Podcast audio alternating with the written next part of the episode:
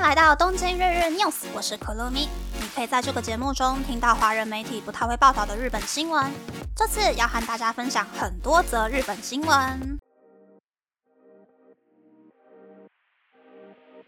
因为日本的体育之日三连休刚刚结束，昨天早上就多了很多新的新闻，也有一些新闻是之前介绍过的新闻的延伸新闻。所以这一次呢，我会一边介绍新闻，一边说出我的看法。那么开始喽。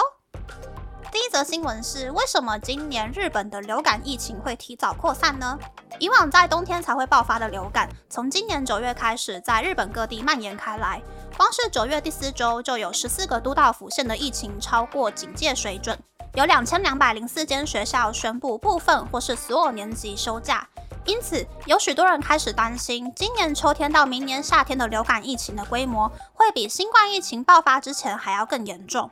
目前，根据日本厚生劳动省的统计，大约五千个定点观察中的医疗机构所上报的病例数，从九月初开始，感染人数迅速增加。在九月第四周，每个医疗机构的平均的流感病患数是九点五七人，比九月第三周增加百分之三十五，远远超过流感爆发基准的一人，而且。冲绳、千叶、东京等十四个都道府县平均的流感病患人数超过十人，已经达到流感警戒的标准。日本的新冠疫情是从二零二零年一月开始传播，但流感是从去年年底开始重新扩散开来。可能是因为新冠疫情期间人们对于流感的免疫力下降，所以今年更容易感染流感。另一个流感快速扩散的因素是，海外旅游从四月开始恢复正常化。九月过后，流感病患大幅增加的原因，可能和学校开学有关。日本每年大约有一千到一千五百万人感染流感。去年的秋天到今年夏天的流感病患人数大约是四百三十九万人，但本季的流感病患可能会大幅增加。多洗手、戴口罩和施打流感疫苗是预防流感的最佳方法。日本的医疗机构从十月一日开始就开放打流感疫苗喽。如果是住在日本的朋友呢，可以去附近的诊所约个时间打疫苗。如果是保公司健保的朋友，公司应该也差不多宣布是请医生到公司来打针，还是自己去外面打好针之后再回来跟公司申请疫苗补助金吧。今年就不要铁石，乖乖的花三四千日币去打疫苗吧。住在日本以外的朋友呢，也不要心存侥幸，乖乖的去打流感疫苗吧。第二则新闻是拖欠一年半的薪资，就只为了逼消防队员辞职的新闻。福岛县南相马市的消防队已经一年半没有付一名四十多岁队员的薪水，甚至该名队员还被前辈说，如果你不满意的话就辞职。由于日本各地的消防队都出现管理不恰当或是挪用消防队员薪水的问题，二零二一年四月，日本总务省消防局通知全国地方政府要把薪水直接付给每位消防员。而按照福岛县南上马市的条例，消防员每年的出勤薪资是固定的。二零二一年度是日币两万七千元，地方政府把钱汇给消防团后，由消防团分配给每个队员。二零二零年度是日币三万六千五百元，钱是由地方政府直接汇款给每位消防队员。上述的四十多岁消防队员是在二零二一年四月进入消防队，但他怀疑自己没有拿到二零二一年度的出勤薪资，于是，在二零二二年三月联系了南向马市政府，结果就被副队长威胁说，消防队就是这样的。之后，这名男性被多名前辈叫出来呛瞎，说要把他的出勤薪资充当为队内购买果汁还有食物的储备金。这些前辈们还表示，消防队从以前就会把大家的出勤薪资集中管理起来，在疫情前就会用这一笔钱每年出国旅行一次，买饮料、买啤酒，或是举办聚餐。如果他不配合的话，就请自动离职。这名男性在二零二二年六月辞职，随后他向市长提交了请愿书，并且在今年九月领到了二零二一年度的出勤薪资的赔偿金。这个人也太衰了吧！都四十多岁了才进很缺人的消防队工作，而且还遇到这种事。但是这也是日本年轻人很反感运动会性质公司的原因。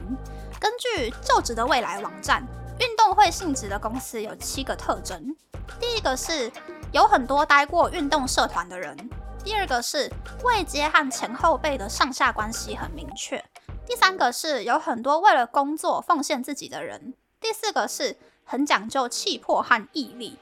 第五个是随时随地要大声的打招呼。第六个是常常办聚餐，第七个是很愿意给员工挑战的机会。往的日本企业在八九零年代很喜欢找学生时期待过运动社团、有运动会性质的员工，因为这些人一个口令一个动作，很愿意为了公司奉献牺牲，是冠老板们最爱的员工。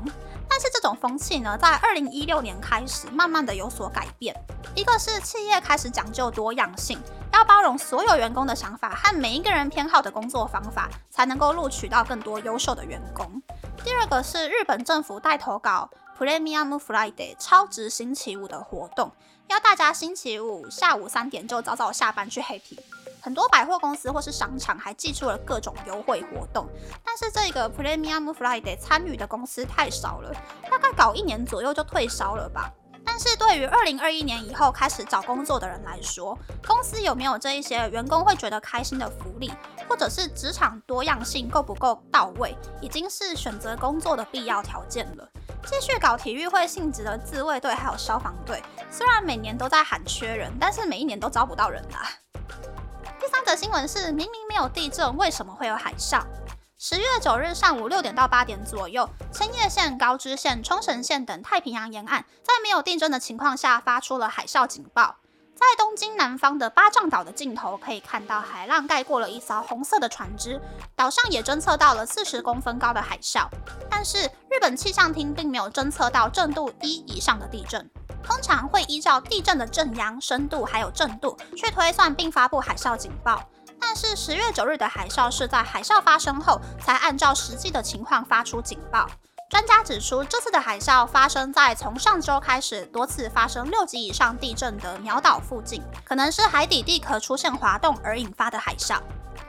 这个海啸警报我有印象，因为日本雅虎 APP 有发布海啸警报，但是在那之前完全没有地震，我还想说是我错过了什么警报之类的吗？不过最近真的东京很常发生震度二或是震度三的地震，我也开始对有一点点晃的地震无感了。看来还是要从平时好好做好防范措施才可以呢。第四则新闻是东北新干线车厢内出现恶臭而临时停车。十月九日中午，一名三十七岁男性上班族与妻子和小孩一同搭乘东北新干线的第八号车厢，并预计在宫城县的仙台车站下车时，看到一名穿着西装的男子要求呼叫站务员的请求。这名男子从新干线的厕所走出来，脚上有一个大洞，露出了脚踝。他对其他乘客表示是硫酸试剂爆炸了，很抱歉造成其他乘客的困扰。当其他乘客依照站务员的指示下车时，看到液体散落在地板上。工作人员封锁了通往七号车厢的通道门，透过玻璃可以看到走廊上充满类似烟雾的东西，车内还弥漫着一股奇怪的刺鼻的味道。根据警方调查，爆炸的是用于地质调查的硫酸试剂。这起事件造成包含五岁小朋友，一共四个人被烧伤。我看日本网友的意见是说，以后新干线最好是比照机场的模式检查旅客的行李会比较好。其实，在七月中才发生了鹿儿岛中央车站开往新大阪车站的山阳新干线里面，有一名二十七岁男子拿着一把菜刀跟一把小刀，在二号车厢到八号车厢之间走来走去，寻找可以杀人的机会的新闻。所以九号发生的硫酸事件，在仙台车站就出现了很大的恐慌。日本的网友也说，新干线的安全神话已经破灭了。大家应该还记得前阵子韩国的随机杀人事件吧？警察还可以在重点区域巡逻，避免不孝分子犯案。但是新干线这种跨区域的长程列车，对于没有铁路警察的日本人来说，真的是会觉得很不安啦。第五则新闻是，熊本县内的五间客运公司预计十年后，公车司机会少两百零一人。尽管新冠疫情和缓，搭乘公车的人数有些回升，但如果公车司机变少，导致公车班次减少，让搭乘公车的乘客变少的话，民众可能会放弃搭公车这件事。针对公车司机减少的问题，由熊本县的九州产交客运、产交客运、熊本电气铁道、熊本客运、熊本都市客运等五间公司共同成立的联合管理推进办公室负责人，九月二十六日在熊本市政府举行的新闻发布会，说明了熊本县的客运公司经营非常困难的问题。负责人表示，五间客运公司在二零一九年到二零二二年度。因为转职或是退休少了九十九名公车司机，估计从二零二二年度到二零三二年度，十年内会减少两百零一名公车司机。公车司机会变少的原因和低薪高工时有关。如果公车班次变少，民众会习惯开车通勤，减少坐公车的频率，会重挫客运业界的营运。熊本县的五间客运公司在疫情前的每年度的营业金额中，来自票价和其他费用的收入大约是日币六十亿元，而营业赤字的部分大约是日币三十亿元。虽然各间公司靠高速巴士和出租巴士等等的营业额弥补了国家和地方政府不会贴补的赤字，但是因为新冠疫情，赤字已经扩大到日币四十亿元左右。因此，五间客运公司决定从十月一日开始提高公车的票价，以及在熊本市区的部分区域内，成人票价一律统一为日币一百八十元，以提高盈利，并且增加乘客量。但负责人也表示，为了解决司机短缺的问题，正在考虑未来是否要乘客负担更高的费用。在第一百九十五集就有谈到公车的二零二四问题了，大家都因为大阪的富田林客运开始出现了紧张感。不过随着万物齐涨，汽油涨得很大嘛，尤其现在以色列开始打仗之后，汽油又不知道要飙到哪里去了。公车每一次只涨一点点价，我觉得已经是很佛心了。我觉得公车票价只要不超过当地的电车或者是地铁的起价的话，都算是非常合理的。我是很支持公车涨价啦，但是也希望中东地区不要再打仗了，阿拉伯也不要再哄抬油价了。接下来是比较轻松的新闻喽。第六则新闻是东京都的澡堂十五年间少了一半。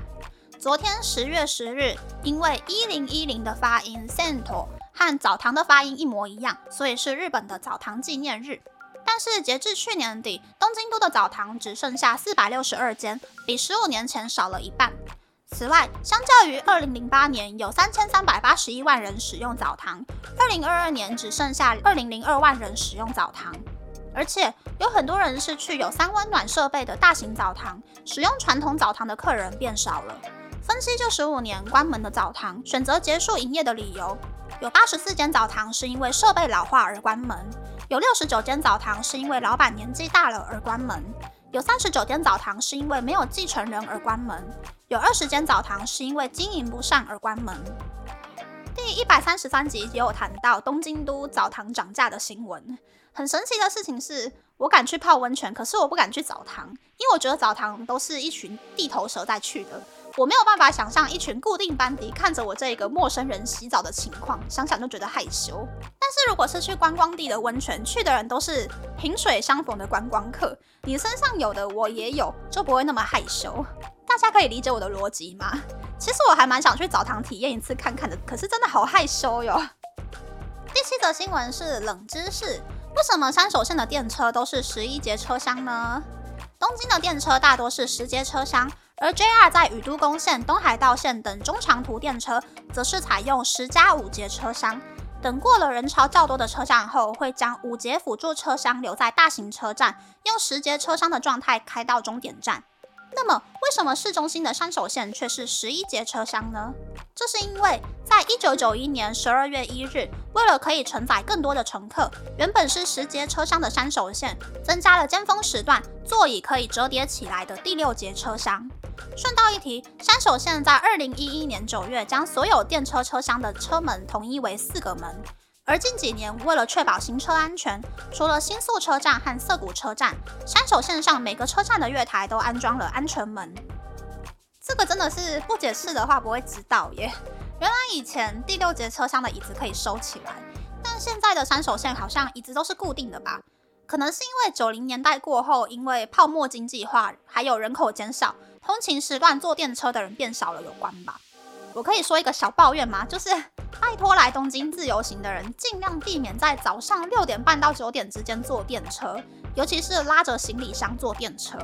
会这样说的原因是因为游客走路的速度比较慢，而且通常都是并排走路，会挡住上班族赶电车的步伐。如果是拉行李的游客，通常会因为赶时间，赶着要去机场或者是饭店，一个不小心急急忙忙的就会挡住所有的路。然后上班族可能就会错过一班电车。当然会有人想说啊，这要怪上班族啊，不提早出来坐车，怪观光客干什么？但是观光客啊，你们平常上班的时候，还不是都是坐那个刚刚好不会迟到的那一班车上班吗？所以喽，大家将心比心，如果真的要在通勤时段坐电车的话呢，麻烦不要并排走路，至少给当地人一个通顺的上班路吧。接下来是第八则新闻，也是今天的最后一则啦。日本体育厅表示，四十多岁女性的体力大幅下降。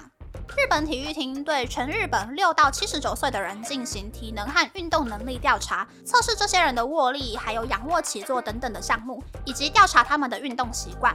调查发现，过去十年来，四十多岁女性在仰卧起坐、还有立定跳远等多数项目的表现以及总成绩都在下降。此外，超过百分之五十的受访者表示，每周没有任何一天有在运动。配合调查的专家也表示，四十多岁的女性大多是职业女性，忙着做家务还有带孩子，虽然对运动有兴趣，却没有可以做运动的地方。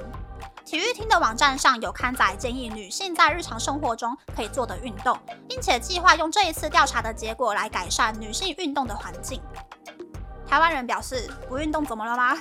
但日本人真的是从幼稚园开始就在逼大家运动诶。大家有看过日本的幼稚园小朋友要学后空翻的影片吗？以前貌似很多幼稚园都会逼小朋友学，不一定是后空翻，但是就是有危险的高难度动作。可是这个时代讲究要尊重小朋友学习的意愿，不可以逼小朋友做不想做的事情。例如第五十三集介绍到的幼稚园老师花四个小时逼小朋友把午餐出现的不喜欢的食物吞下去的那个新闻。所以现在的幼稚园呢，好像不会教后空翻或者是叠罗汉了。不过我最近真的是很想要学韩国 idol，每天运动一到两个小时，最好是把我的大腿肉给瘦下去，才能够把每一件衣服都穿得比较好看一点。是时候把我那一台尘封已久、几乎没有动过的跑步机给组装起来了吧？要来进行每天使用跑步机一个小时的挑战吗？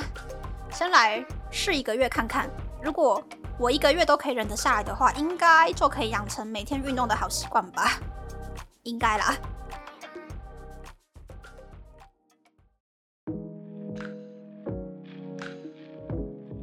接下来想要和大家分享，已经不想分享了。我已经读完了四点六章字多多的 A4 稿了，喉咙已经开始没有声音了，请大家用温柔的目光督促我养成运动的习惯吧。那么，那么这次的分享就到这边，不知道大家喜不喜欢这样的节目呢？欢迎大家留言和我分享你的想法。喜欢这个节目的朋友，可以在 Apple、Spotify、Google、s o n KKBox、My Music、First Story、Mixbox Podcast 平台和 YouTube 订阅《东京日日 News》，多多按赞、评分或是填写资讯栏的节目优化问卷，帮助这个节目变得更好。还可以在 Instagram 或 Search 追踪《东京日日 News》JJ Tokyo 的账号哦。拜拜。